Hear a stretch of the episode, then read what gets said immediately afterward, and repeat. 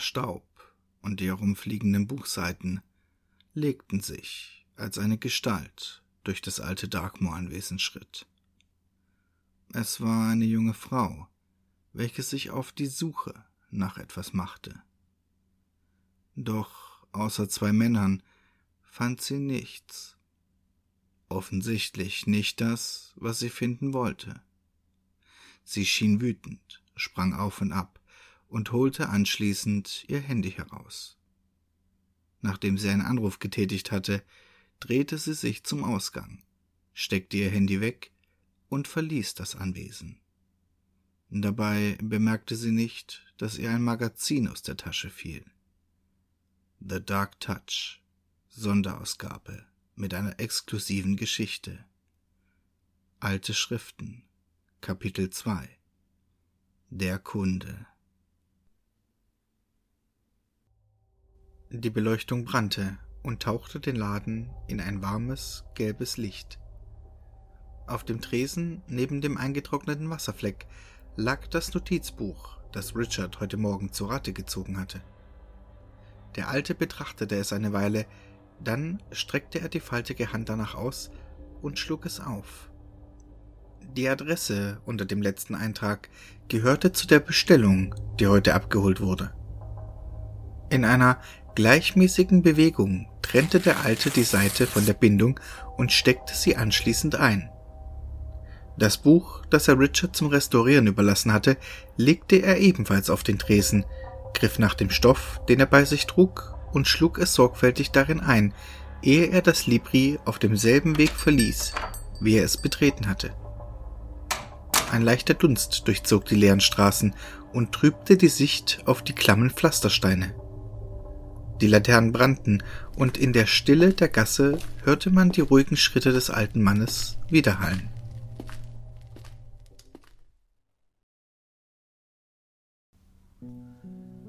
William saß an seinem Schreibtisch und studierte das Buch, auf das er so lange gewartet hatte. Edward Pickman Derbys Nachtmare-Lyrics, welche dieser im Alter von 18 Jahren veröffentlichte.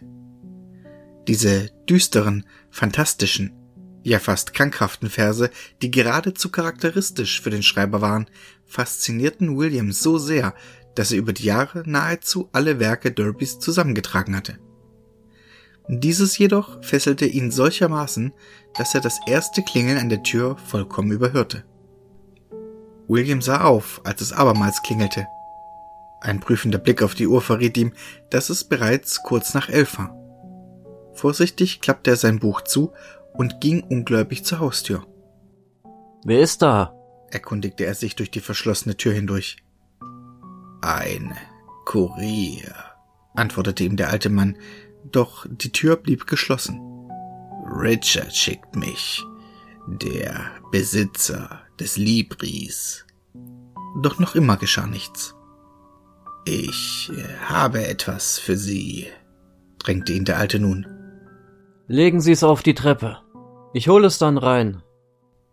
Ein Moment lang herrschte Stille. Dann noch einen schönen Abend, hörte er die Stimme, ehe sich der Alte entfernte. William entriegelte die Tür. Auf seiner Schwelle lag ein handliches, in Stoff eingeschlagenes Bündel, das nicht mehr als zwölf Zoll maß. William hob es auf und schaute sich schließlich um. Im Dunkel der Nacht sah er die gebeugte Silhouette eines Mannes verschwinden. Seltsam, dachte er, ehe er die Tür wieder verschloss und das Bündel vorsichtig auf den Tisch legte, um es zu öffnen. Das Buch, das inmitten des schweren Stoffes lag, wirkte auf den ersten Blick wie neu. Als William es jedoch aufschlug, wurde ihm klar, dass es sich um ein aufgebessertes, antikes Stück handeln musste. Er war sich nicht sicher, weshalb er dieses Buch erhielt, doch es wirkte ohne Zweifel interessant. Er würde sich morgen im Libri melden und nach dem Grund fragen. Beim Durchblättern der Seiten fielen ihm die Textstellen auf, die in einer Sprache geschrieben waren, die seine linguistischen Fähigkeiten überschritten. Einer seiner Kommilitonen beschäftigte sich mit dem Studium alter Sprachen. William überlegte. Irgendwo hatte er sicher seine Nummer. Der Samstag begann für William früher als sonst. Er wollte in dem kleinen Buchladen anrufen, ehe dieser für das Wochenende schloss. Aber als er auch nach wiederholten Versuchen niemanden erreichte, beschloss er, sich vorerst mit seinem Studienfreund zu verabreden. William war gespannt zu erfahren, was genau auf den vergibten Seiten stand. Es blieb noch etwas Zeit bis zum Treffen, somit nahm er das Buch und begab sich damit in seine Bibliothek. William hatte während seines Literaturstudiums mit dem Sammeln sonderbarer alter Bücher begonnen und meinte, das ein oder andere da zu haben, das ihm bei der Herkunft der Texte helfen könnte. Und tatsächlich stieß er beim genaueren Hinsehen auf einige seltsame Erwähnungen, die denen in dem fremden Buch ähnelten. Plötzlich klingelte es.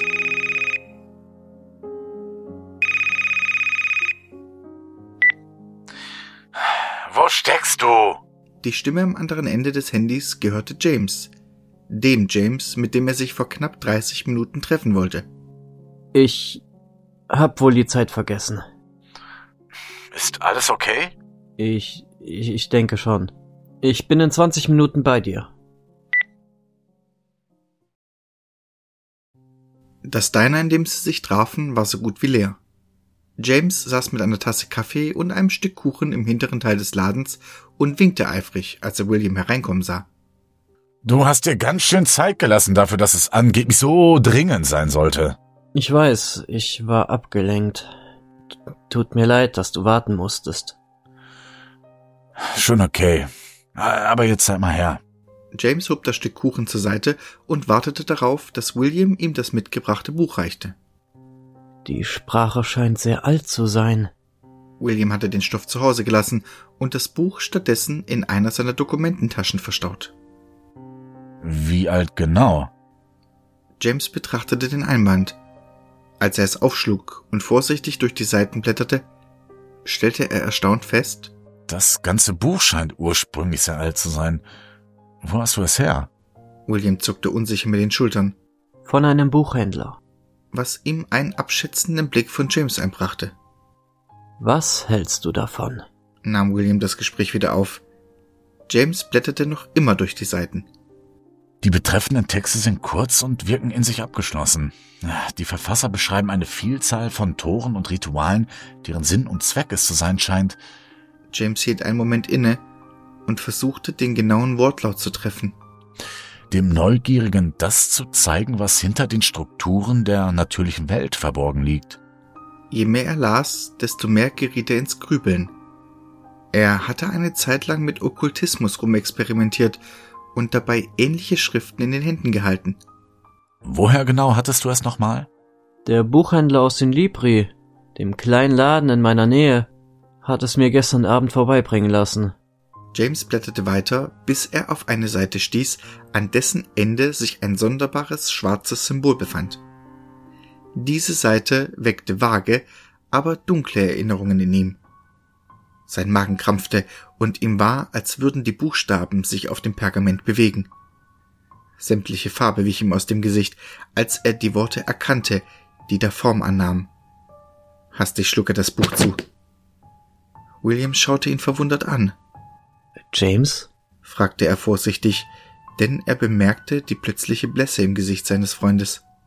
William, ich glaube nicht, dass, dass das, was in diesem Buch steht, etwas Gutes ist, stammelte er, während seine Hand, wie erstarrt, auf dem Einband ruhte. Ich verstehe nicht. Was ist denn auf einmal los? William, ich bitte dich, gib diesem seltsamen Händler das Buch zurück. James, du weißt doch was. Nur so viel ist gewiss, dass du die Finger davon lassen solltest. Williams Stirn zog Falten. Skeptisch nahm er das Buch wieder an sich. Das Verhalten seines Studienkameraden beunruhigte ihn. William zögerte, schlug das Buch dann aber bei einer der Seiten auf, bei denen er bereits begonnen hatte zu lesen, und versuchte, sie James zu zeigen. Doch dieser schob das Buch entschlossen von sich. William, nein! Also gut, ich werde noch einmal im Libri vorbeischauen. Nachdem er das Diner verlassen hatte, ging er mit dem Buch in der Tasche zum Libri. James wusste etwas und William wollte wissen, was es war. Wenn sein Freund ihm nicht weiterhalf, würde es vielleicht der Buchhändler. Am Libri angekommen, fand er den Laden verschlossen vor. Ein Blick auf das Ladenschild verriet ihm jedoch, dass es eigentlich geöffnet sein sollte. Hm, stutzte er, ehe er sein Handy hervorholte und die Nummer vom Libri wählte. Doch auch dieses Mal nahm niemand ab. William schob das Handy zurück in die Tasche und warf noch einen letzten Blick ins Innere des Ladens, als er eine Stimme hinter sich hörte. Kann ich Ihnen helfen? William drehte sich erschrocken um, ehe er den gebeugten Mann sah. Sie sind William, nicht wahr? fügte der Alte hinzu. Ähm, ich suche den Besitzer, Richard. William überlegte. Er kannte diese Stimme von irgendwoher. Der Alte holte einen rasselnden Bund Schlüssel hervor und trat an die Ladentür. Richard musste kurzfristig abreisen. Ich schaue hier währenddessen nach dem Rechten. Er betrat den Laden und winkte William anschließend herein. Sie sind der Bote von gestern, stellte William fest. Der Alte nickte. Wie kann ich Ihnen helfen? William sah ihn für einen Moment abschätzend an. Dann folgte er ihm, trotz des unguten Gefühls, das in ihm aufkam, ins Libri. Das Buch. Was wissen Sie darüber? Er holte es hervor und der Alte streckte die faltige Hand danach aus. Darf ich? William reichte es ihm. Nun, es ist ohne Zweifel alt. Das Pergament ist echt. Schon allein diese Tatsache zeugt von einem entsprechenden Wert des Buches. Der Alte sah William abwartend an, so als würde er nur darauf warten, dass dieser ihm eine bestimmte Frage stellte. D das meinte ich nicht, entgegnete William verunsichert. Natürlich meinten Sie das nicht bestätigte er lächelnd, den Blick noch immer auf ihn gerichtet. Dann wollen wir mal sehen. Die Körperhaltung des Alten veränderte sich, richtete sich auf, und William glaubte, seine Worte bis in die hinterste Ecke des Ladens vordringen zu hören. Die Sprache, in der einige der Texte verfasst wurden, nennt sich Relian. Er blätterte bedächtig durch die Seiten, während er mehr und mehr über den Inhalt preisgab. Die Niederschriften in diesem Buch sind echt, schloss der Alte seine Rede, und die Gewissheit, mit der er sprach, ließ William erschaudern. Er zuckte zusammen, als der Alte das Buch zuklappte und ihm mit einem unheilvollen Lächeln reichte. Zögerlich griff er nach dem Einband und wagte kaum, dem Alten beim Verlassen des Ladens den Rücken zuzukehren. Erst als die Ladentür hinter ihm ins Schloss fiel, schob William das Buch mit zitternden Händen zurück in seine Tasche. Zweifelnd verließ er die kleine Straße, in der sich das Libre befand, während sein Verstand verzweifelt versuchte, mit dem mitzuhalten, was ihm der Alte soeben erzählt hatte. James wusste es, schoss es ihm plötzlich durch den Kopf. Er wusste, dass es echt war und hatte ihm nichts gesagt. Ohne zu wissen, was genau er jetzt machen sollte, beschloss er, erst einmal nach Hause zu gehen. Er musste sich sammeln, musste nachdenken. Zu Hause angekommen, verriegelte er die Tür. Suchend tasteten seine Hände nach der Tasche, als wollte er sicher gehen, dass sie noch da war. Als er hineingriff, schloss er erleichtert die Augen. Obwohl William nicht alles in dem Buch lesen konnte, so gab es doch Inhalte, die er verstand. Mit dieser Erkenntnis begab er sich umgehend in seine Bibliothek. William saß nun schon seit Stunden vor dem verhängnisvollen Buch, während er in Gedanken vertieft durch die Seiten blätterte. Das alles ergab keinen Sinn. Er blätterte, bis er zu einer Seite kam, die eine der Kreaturen zeigte, von dem ihm der Alte erzählt hatte. Grob skizziert und nur im entferntesten menschlich, die halb gehuften Füße hockend auf einem Grabstein, während seine knöchrigen Krallen etwas hielten, das Williams Verstand nicht wagte genauer zu benennen. Der Text, der sich auf der gegenüberliegenden Seite befand und den er nur zur Hälfte lesen konnte, handelte von einem Maler, dem nachgesagt wurde, dass er in Kontakt mit diesen abscheulichen Wesen stand. Der Schreiber berichtete von U-Bahn-Schächten und Tunnelsystemen unter Friedhöfen, in denen sie lebten. Fasziniert von der Vorstellung, dieses Geschöpf könnte tatsächlich existieren, nahm er sich vor, so viel wie möglich darüber herauszufinden. Von James konnte er keine Hilfe erwarten, wenngleich dieser wohl die vertrauenswürdigste Anlaufstelle gewesen wäre.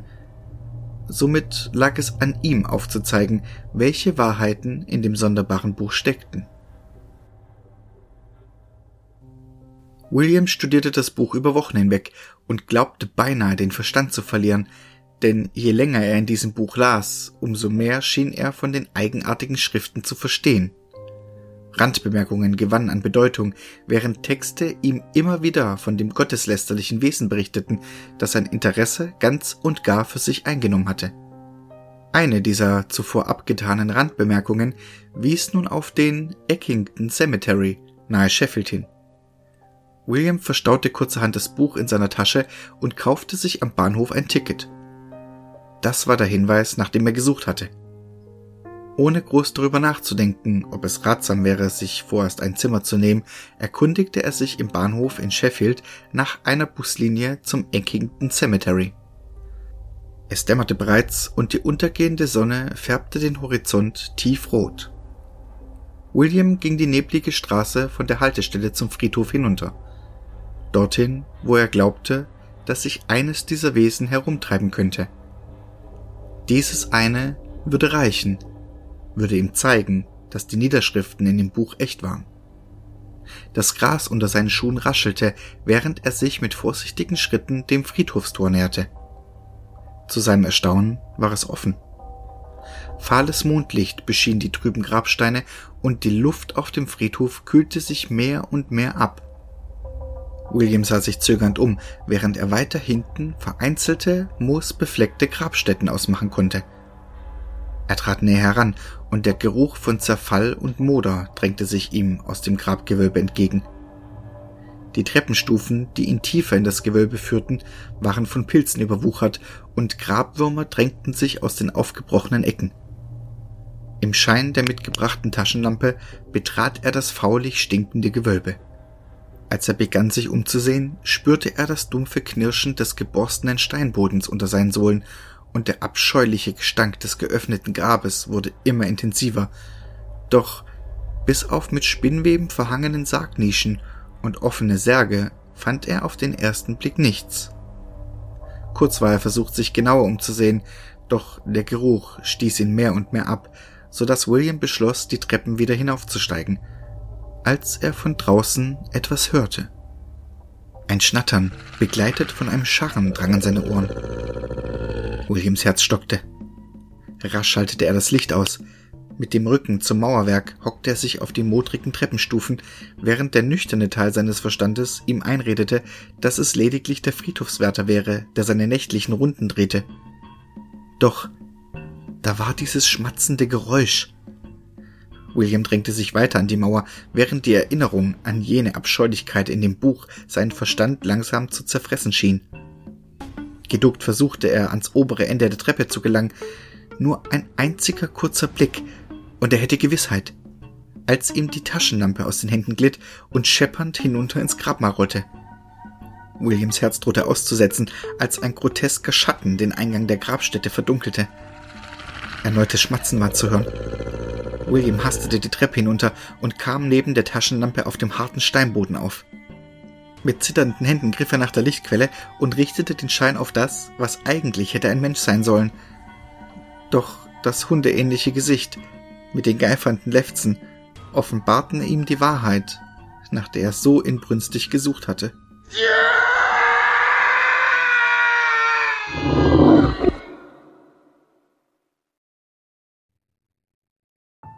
Nachdem die Schreie verstummt und die Stille allmählich zurückkehrte, hörte der alte Mann noch vereinzeltes Schmatzen aus dem von Mode überwucherten Gewölbe kommen. Ruhigen Schrittes stieg er die Stufen zum Keller hinunter, bis er bei der Taschenlampe angelangt war, die unberührt am Fuß der Treppe lag. Die faltige Hand danach ausstreckend, hob er sie aus dem Dreck. Genieß dein Frischfleisch, sprach er ins Dunkel, ehe er sich umdrehte und die Gruft zusammen mit dem Buch in der Tasche verließ.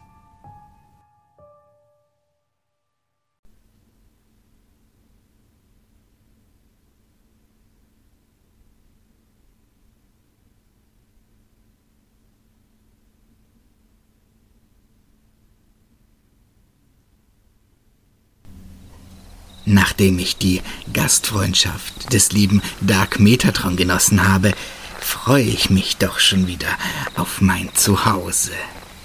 Zum einen muss ich den Schaden begutachten und zum anderen herausfinden, wem ich diesen Schaden zu verdanken habe.